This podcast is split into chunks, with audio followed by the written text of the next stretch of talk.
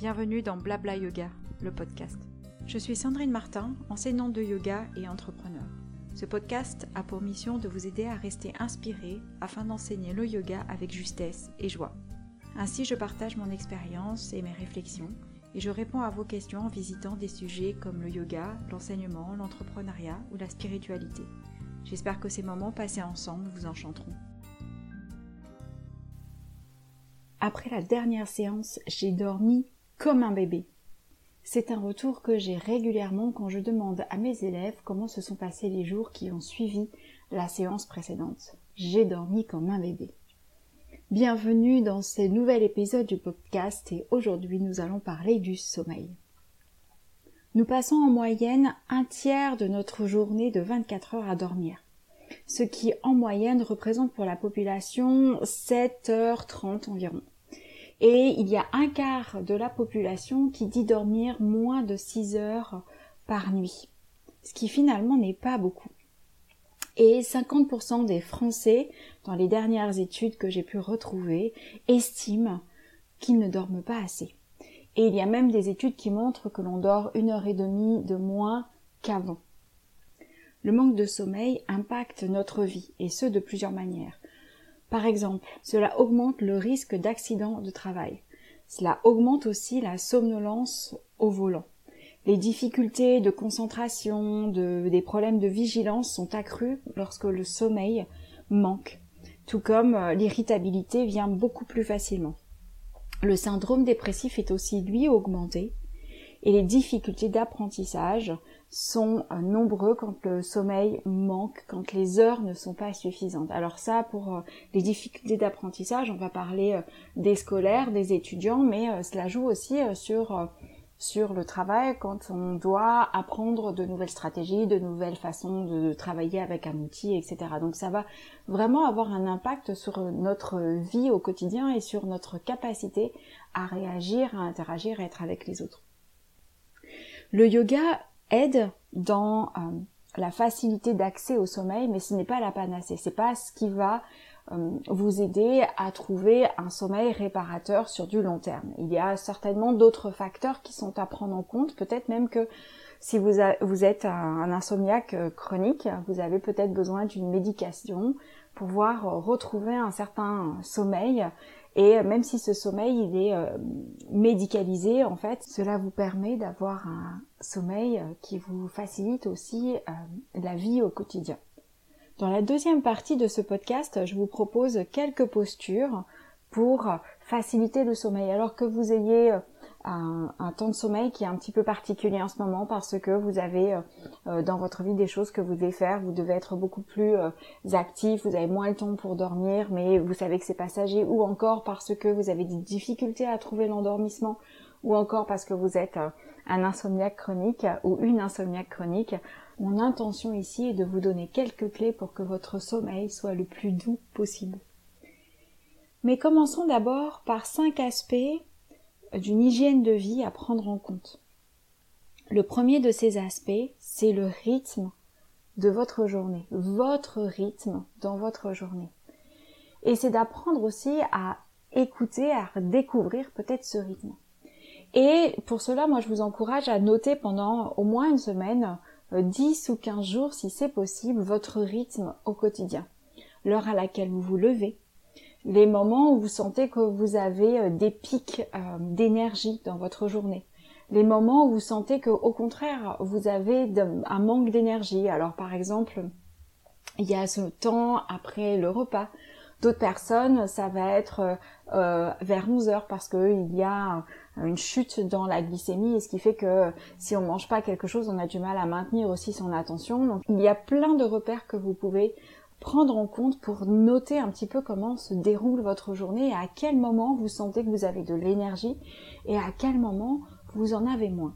L'idée ensuite c'est de regarder votre rythme et de peut-être modifier certaines choses. Si par exemple vous sentez que en fin d'après-midi vous n'avez pas beaucoup d'énergie, est-ce que vous laissez aussi votre euh, agenda, votre corps, vos activités vous permettre de ne pas aller rechercher de l'énergie en plus? Je vous donne un exemple. La dernière fois, je discutais avec une collègue qui me disait avoir du mal à trouver son rythme en ce moment et qu'elle était euh, elle aussi fatiguée. Et je discutais avec elle, quel était son rythme dans le quotidien, comment ça se passait. Elle me dit, oh, mais moi, j'ai pas beaucoup d'énergie en fin d'après-midi, mais c'est le moment aussi où j'ai pas mal de cours. Donc, c'est-à-dire que elle est obligée d'aller chercher une énergie supplémentaire au moment où elle en a, plus beaucoup pour aller donner ses cours. Et ce qui fait que quand elle rentre chez elle après ses cours, ces deux, trois euh, heures de cours, elle se retrouve dans cette énergie pleine parce qu'elle est allée puiser au fond d'elle-même alors que c'est un moment où plutôt dans la fin de journée où elle a le moins d'énergie. Donc finalement, son corps est habitué à aller recruter de l'énergie, à rester dynamique, alors que c'est le moment où euh, il y a le moins de possibilités de d'attention, de concentration, etc. Donc elle, elle entraîne, elle force son corps, ce qui est une, bonne chose parce que c'est aussi en réponse à son métier. Elle force son corps et elle entraîne son corps à retrouver de l'énergie, ce qui fait qu'à un moment donné, eh bien, le corps n'est plus trop en mesure d'avoir cette capacité de, de, jouer avec les temps d'activité et les temps de repos. Parce que quand le corps appelle au temps de repos, ben, on remet de l'énergie par-dessus. Je vous donne un exemple de mes journées type. Généralement, euh, je me réveille vers 5h30, 6h. Pour moi, c'est quelque chose qui est assez facile. Je suis plutôt une lève-tôt et ce depuis plusieurs euh, années déjà, même euh, plusieurs décennies. Je me lève assez tôt le matin les, deux premières heures de ma journée, j'ai beaucoup beaucoup d'énergie. J'ai peut-être plus beaucoup d'énergie mentale. Donc c'est le moment où j'aime bien euh, écrire mon journal, méditer, euh, écrire mes newsletters par exemple ou les textes pour le blog, parce que c'est le moment où physiquement je suis présente, mais j'ai pas trop trop euh, l'envie de disperser mon énergie et mentalement je suis vraiment active. Après, il y a tout ce temps euh, où je vais euh, avoir beaucoup plus d'énergie physiquement, donc euh, ça tombe bien, c'est le moment où je dépose mon fils à l'école, mais c'est aussi où je me déplace pour aller donner mes cours ou faire d'autres activités. Et ensuite, chez moi, il y a un pic vers 11h, 11h30 où je sens que j'ai plus beaucoup d'énergie, j'arrive pas forcément à faire ce que je veux en termes de concentration. Donc c'est le moment où je vais faire, par exemple, si je, je dois rester devant mon ordinateur, ben, un peu de paperasse, euh, un peu de rangement, un peu de, de, de, de classement, répondre à quelques mails. C'est le moment où j'ai pas besoin de beaucoup d'attention, beaucoup d'énergie. Et ensuite, si je regarde dans mon, temps, après la pause déjeuner, il y a vraiment un long moment où j'ai vraiment des difficultés à être disponible. Et cela, ça dure jusqu'à 2h30, 3h. Par contre, j'ai un nouveau pic de concentration entre 3h et 5h. Parfois même 4h30, 5h. Mais c'est un moment où à nouveau je peux redonner de l'attention, je me sens concentrée, je peux euh, euh, faire aussi beaucoup d'activités physiques, c'est ce moment-là. Par contre, après 5h30, faut pas me demander grand chose. Et le pire, c'est passer 6h30 où là, je suis vite irritable, vite fatiguée, j'ai pas beaucoup de concentration, euh, je me cogne facilement, je sais plus trop où je suis et voilà, passer un, certain temps et je vous, je vous dis même pas après 21 h ce que ça donne. Donc c'est un peu mon rythme de journée, c'est comme ça que je le vois un peu et cela me permet euh, d'agencer un petit peu les différentes choses dans mon agenda pour que ça corresponde à mon rythme. Et si par exemple le soir je décide de sortir pour aller écouter un concert, retrouver des amis, etc., comme je loupe ce moment de détente, de relâchement qui arrive souvent vers euh, vers 19h euh, ou 21h, eh bien je me retrouve à rentrer tard et avoir vraiment des difficultés et un à m'endormir et avoir un sommeil réparateur parce que ça a chamboulé complètement mon rythme. Donc c'est-à-dire que c'est comme sur l'exemple de ma de ma collègue euh, juste illustré précédemment, je vais chercher une énergie supplémentaire et en allant recruter cette énergie supplémentaire, eh bien je perturbe mon rythme. Donc regardez un petit peu si dans votre quotidien vous arrivez à déterminer quels sont les moments où vous avez une énergie mentale ou une énergie physique, et quels moments où vous avez des pics, et est-ce que vous suivez ces pics ou est-ce que vous allez tout le temps à l'encontre.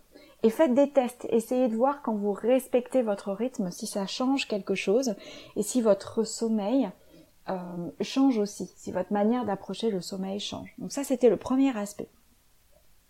Le deuxième aspect, c'est vous assurer que vous avez suffisamment d'activité physique dans la journée. vous avez assez bougé parce que euh, peut-être que vous restez beaucoup devant un écran d'ordinateur, parce que peut-être vous restez euh, plutôt dans l'immobilité euh, au long de la journée et l'exercice physique va favoriser le mouvement, la détente, le relâchement musculaire, va permettre aussi de se détendre et être moins stressé. 20 minutes de marche consécutive par jour peuvent suffire à, euh, je dis ça, euh, remettre la machine en route, mais en tout cas libérer le stress, vider un peu sa tête, diminuer la charge mentale. Mais après, ça peut être du vélo, ça peut être courir, ça peut être autre chose, ça peut être euh, faire un foot avec ses enfants si on, on en a l'occasion. Mais voilà, de se dire, est-ce que dans ma journée, j'ai assez bougé, je me suis assez dépensée euh, pour pouvoir arriver ensuite dans le temps du sommeil en étant détendu, en ayant un corps qui a eu le temps de se relâcher plutôt que d'être dans une espèce de, euh, de suspension comme si on était euh, posé sur une fourmilière tout au long de la journée.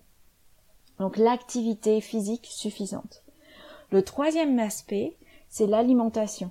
Alors l'alimentation, je vais le prendre en sens large, mais c'est vraiment dans le sens où est-ce que vous avez eu assez d'hydratation dans la journée? Est-ce que vous avez bu assez d'eau Pareil, pour que votre système corporel puisse fonctionner, éliminer ce qui doit être éliminé, vos intestins vont marcher correctement, votre cerveau aussi quand il y a une hydratation suffisante. Sinon, après, cela donne euh, un corps qui est légèrement en stress et qui a du mal à fonctionner correctement. C'est comme une plante. Hein. Si vous oubliez euh, d'arroser régulièrement la plante, elle va montrer des signes de fatigue et, des signes sévères. Sauf que sur les plantes, on voit bien quand elles manquent d'eau et chez les humains, pas forcément. Donc, si vous avez pareil des difficultés à vous concentrer, vous avez euh, peut-être euh, soif régulièrement, vous sentez que vous avez soif dans la nuit, essayez de voir si euh, vous avez un apport d'eau suffisant.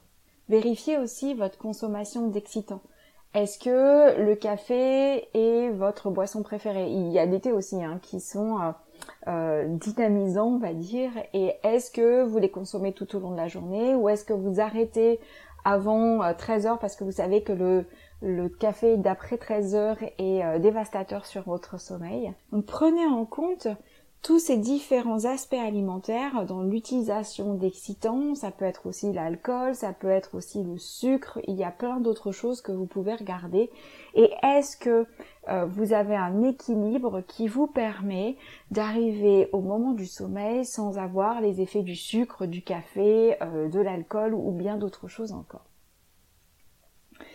Ici, je vous demande pas euh, de changer du tout au tout, mais d'être bien conscient finalement de votre hygiène de vie pour vous aider aussi à trouver euh, l'endormissement le plus juste possible. Le quatrième aspect est la routine. On insiste bien avec les enfants sur le fait d'avoir une routine d'endormissement.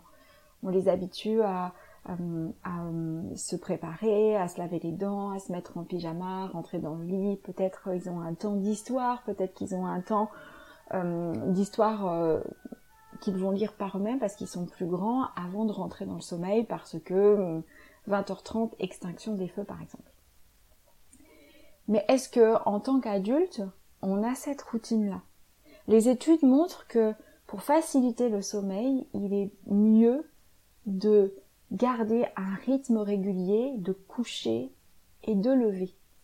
C'est-à-dire de maintenir à peu près les mêmes heures. Donc, si vous revenez sur le premier aspect qui était votre rythme régulier, vous allez peut-être vous dire, ok, moi, j'ai plus d'énergie après 21 heures et c'est le moment où ce serait bien que je sois au lit. Du coup, vous allez organiser un petit peu votre, votre façon de vivre de manière à ce que 21h, 21h30 grand maximum, vous soyez au lit pour pouvoir soit bouquiner un petit peu et euh, soit euh, papoter cinq minutes avec votre compagnon ou votre compagne avant de rentrer dans la phase du sommeil ou en tout cas la phase de l'endormissement.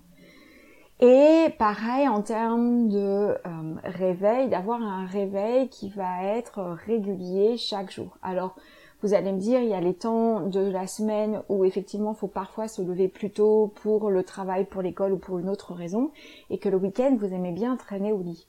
Oui, traîner au lit, mais sans que ça déborde trop, parce que c'est ce qui va jouer aussi sur la perturbation du sommeil. Si par exemple dans la semaine, vous vous couchez vers 10 heures parce que vous avez besoin de 7 heures de sommeil et vous savez que vous ne pouvez pas tenir euh, si vous n'avez pas vos 7 heures de sommeil, donc vous organisez euh, de cette manière. Mais si le week-end, vous dépassez complètement, vous couchez à 1 heure du matin, vous levez à 11 heures euh, du matin, eh bien ça va jouer sur votre sommeil, ce qui fait que le cycle du dimanche et du dimanche soir et du lundi soir vont être perturbés. Quand vous retrouvez un cycle qui vous correspond le vendredi, hop, le samedi, c'est le week-end, vous changez tout et à nouveau il faut reconstruire quelque chose.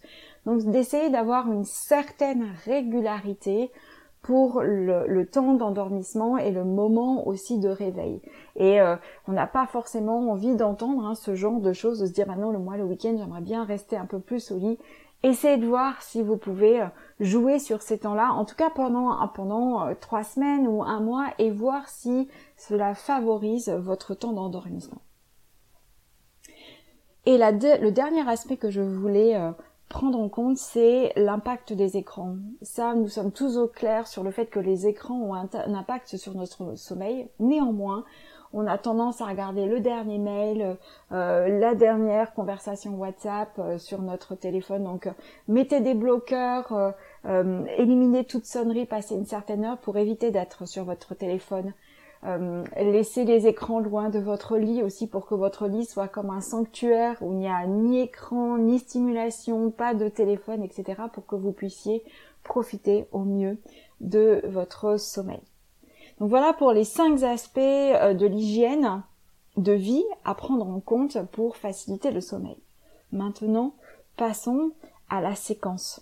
Et cette séquence, je vous encourage à la faire maximum deux heures avant d'aller vous coucher, parce que si vous la faites trop tôt, vous risquez d'être dans la somnolence et peut-être pas au, bon moment, on va dire. Donc, euh, euh, essayez de, la faire minimum deux heures avant, et ça peut être une demi-heure avant, d'aller vous coucher si euh, cela est possible dans votre organisation familiale, environnementale et si vous sentez aussi que c'est le meilleur moment pour vous. Cette séquence est en six étapes. Et je vous mets dans le descriptif de ce podcast un lien vers un article du blog où je vais remettre cette séquence. Donc vous allez retrouver facilement cette séquence si vous avez besoin de photos pour illustrer, pour mieux comprendre ce que je vous propose. Si euh, l'audio ne vous suffit pas pour arriver à vous installer, eh bien vous retrouverez ce lien-là pour, euh, pour la séquence euh, illustrée. Donc la première chose, c'est de vous installer dans une position confortable. Au sol de préférence parce que comme ça vous allez euh, pouvoir glisser dans la pratique et les postures ensuite. Mais si la position au sol ne vous convient pas, rien ne vous empêche de vous installer confortablement sur une chaise. L'essentiel c'est d'essayer de garder un dos droit, une posture redressée, donc le canapé n'est pas le meilleur mobilier pour cela.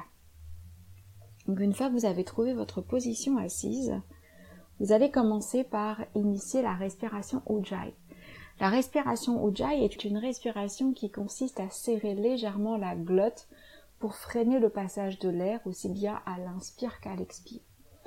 Cette respiration, vous pouvez la faire toute légère, vraiment petite, si vous avez l'habitude de pratiquer l'ashtanga ou le vinyasa, vous avez l'habitude de faire cette euh, respiration avec beaucoup plus de vigueur, beaucoup plus de son.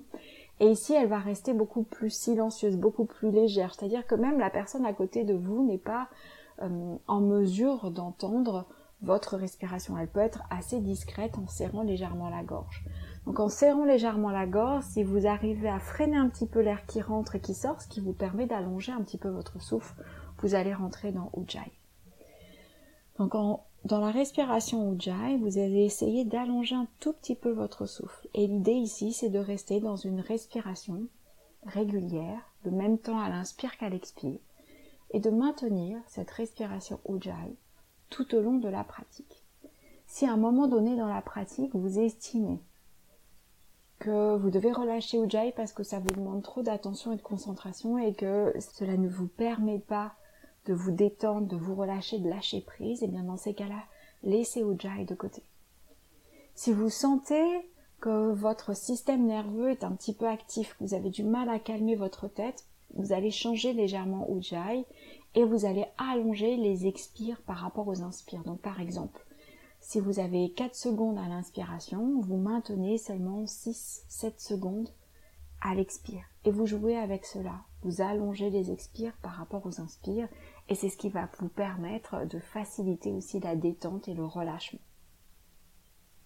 Et dans cette posture assise, avec Ujjayi, vous pouvez rester une, deux ou trois minutes. Et c'est un temps aussi, vous pouvez faire un bilan de où vous êtes à ce moment-là, comment vous sentez dans votre corps, comment vous sentez dans votre tête, quels sont les enjeux, qu'est-ce que vous souhaitez mettre de côté sur votre journée, vers quoi vous voulez vous concentrer pour faciliter votre sommeil? La première posture, sera faite au sol. Il peut y avoir un petit support comme un petit coussin, une petite couverture sous le bassin pour faciliter la bascule. Et vous allez vous asseoir en tailleur. Quand vous avez mal au genou, vous glissez des coussins, euh, des serviettes de bain ou ce que vous avez sous la main. Un livre, ça peut marcher aussi sur chacun des genoux pour protéger un peu les genoux. Et ensuite, vous laissez votre buste aller vers l'avant, vous placez les mains sur le sol, vous essayez de garder la colonne vertébrale dans son axe et c'est tout. Rien de plus. Donc, assis en tailleur, main posée sur le sol, buste allongé, et le buste il va légèrement en avant. Et ici, vous pouvez garder les yeux fermés et maintenir la respiration Ujjayi, même temps inspire, expire, ou une expiration beaucoup plus longue. Et ça va être la première posture, à maintenir environ deux minutes, plus si vous le souhaitez. Je vous encourage ici à faire deux minutes avec la première jambe devant et de penser à faire deux autres minutes en changeant le croisement des jambes, de manière à équilibrer un tout petit peu aussi entre la droite et la gauche.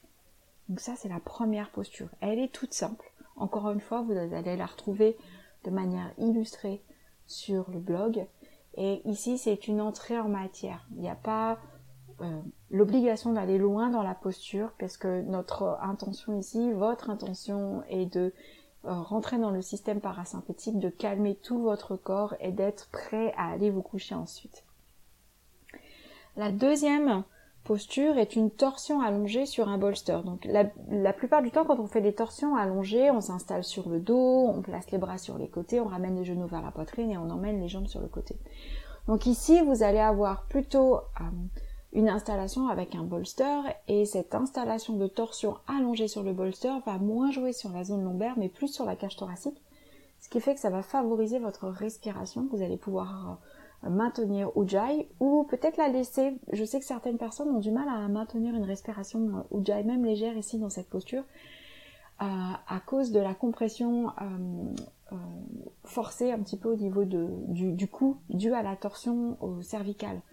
Donc voyez, encore une fois, c'est une expérience. Si votre expérience, elle vous dit, moi je préfère limiter la, la respiration Ujjayi et rester dans quelque chose de beaucoup plus détendu, sentez-vous libre d'aller expérimenter ça.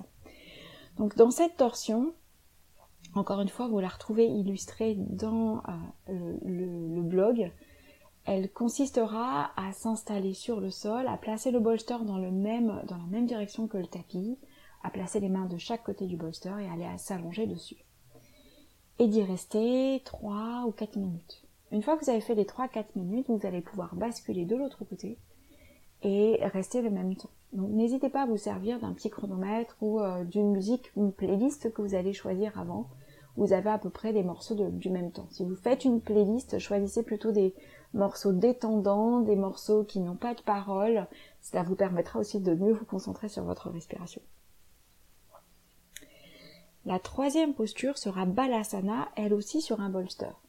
Je n'ai pas précisé juste avant, mais si vous n'avez pas de bolster à la maison, vous prenez un coussin de canapé, parfois un traversin parce que euh, certaines personnes ont des traversins à la maison, ou encore vous remplacez le bolster par deux serviettes de bain, vous prenez deux grandes serviettes de bain que vous roulez ensemble sans trop trop les tasser, sinon vous vous retrouvez avec quelque chose d'un peu dur, et vous allez pouvoir euh, vous installer euh, sur ce montage plutôt que d'utiliser un bolster. Vous pouvez aussi rendre ce support plus moelleux en plaçant un plaid par exemple dessus. Donc pour euh, cette, cette posture balasana, vous allez vous installer donc en plaçant les tibias sur le sol, les gros orteils sont ensemble, les genoux légèrement écartés ou franchement écartés. Vous placez votre rouleau, votre bolster sous votre buste et vous vous allongez dessus, tout simplement. On va rester ici entre 4 et 5 minutes et l'idée c'est de changer la position de la tête en cours de route. Donc vous allez peut-être regarder vers la gauche au départ et puis vous tournerez la tête de l'autre côté. La respiration reste toujours sur Ujjayi, ou sur la détente, ou sur la contemplation, ou sur le fait de, juste être conscient de l'inspire et de l'expire. La dernière posture demande un petit peu plus d'installation parce que elle se fait au mur. C'est la posture Viparita Karani ou jambe au mur. Vous avez besoin pour cela d'un mur libre. Si ce n'est pas le cas dans l'espace où vous êtes, vous pouvez utiliser la porte. La porte est un bon un bon support. Parfois, euh, on s'est installé dans un espace et euh, l'espace est occupé sur tous les murs. On se dit mais où est-ce qu'on va se glisser Et c'est le meilleur endroit. Cette porte fermée, assurez-vous juste que personne ne viendra l'ouvrir pour ne pas perturber votre euh, attention. Donc comment vous allez vous installer? Vous allez vous installer sur le côté en rapprochant les fesses du mur ou de la porte. Puis ensuite, délicatement, vous allez passer sur le dos en basculant les jambes au mur. Et vous allez rester là, jambes au mur. Si l'étirement au niveau des ischio-jambiers est trop important à l'arrière de vos cuisses, eh bien vous éloignez un petit peu votre bassin du mur et ce sera parfait. Si vous sentez que votre bas ou encore euh, votre sacrum repose sur le sol et c'est pas très confortable, vous pouvez placer une petite couverture, un petit coussin sous votre bassin et ça ira très bien. Et cette posture, vous pouvez la garder jusqu'à 5 minutes. Je fais juste une petite recommandation ici, si vous avez tendance à avoir des vertiges, si vous avez des difficultés euh, de circulation dans les jambes, prenez le temps de quitter la posture. Comment?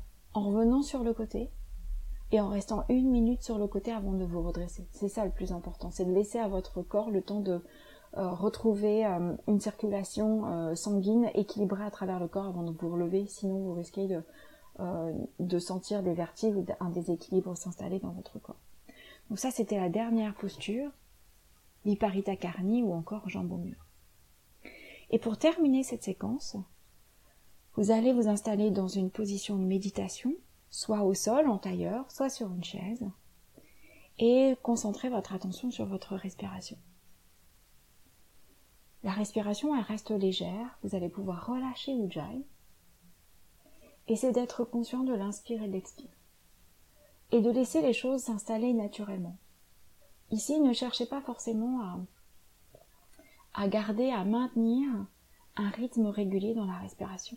Il y a des moments où vous allez sentir le besoin de bailler, de soupirer, de prendre l'air goulûment. Donc laissez faire les choses. Accompagnez plutôt que diriger le souffle. Et ensuite, dans un deuxième temps, Observez comment est votre corps. Si vous avez des tensions qui sont encore là au niveau des cervicales par exemple, imaginez qu'à chaque expiration, vous détendez cette zone de cervicale. Donc à l'inspire, c'est comme si vous preniez de l'air dans les, cervicales, vous laissez de l'espace, de l'expansion s'installer, et qu'à l'expire, vous relâchez cette tension.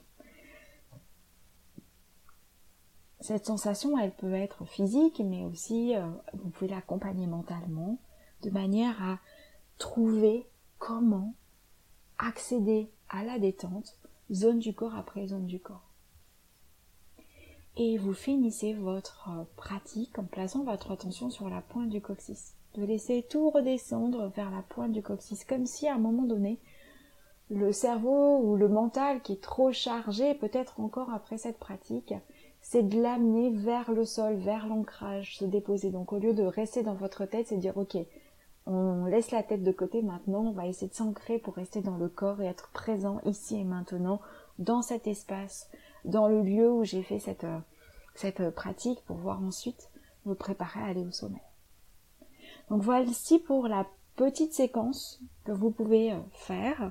Elle va prendre une vingtaine de minutes si vous restez peu de temps dans les postures et vous pouvez l'étendre un petit peu plus jusqu'à 30 minutes ou même 45 minutes si vous prenez un peu de temps entre chaque posture, par exemple en Shavasana, si vous avez besoin d'éliminer un petit peu les tensions parce que vous sentez que vous n'avez pas assez bougé dans votre journée, vous pouvez insérer des quatre pattes entre deux postures pour mobiliser la colonne vertébrale, détendre la mâchoire, euh, détendre les cervicales et après vous poursuivez à la posture suivante. J'espère que les explications de cette séquence auront été claires et que vous trouverez comment insérer cette séquence dans votre rituel du coucher. N'hésitez pas à revenir vers moi si vous avez des questions, si vous souhaitez aller plus loin dans euh, l'exploration de cette séquence et si vous souhaitez partager votre expérience. En attendant de vous retrouver une prochaine fois, N'hésitez pas à partager cet épisode auprès de personnes qui ont besoin de soutien pour le sommeil ou partager l'article du blog. Aussi, je vous souhaite un sommeil réparateur et j'espère vous retrouver bientôt. Merci pour votre écoute.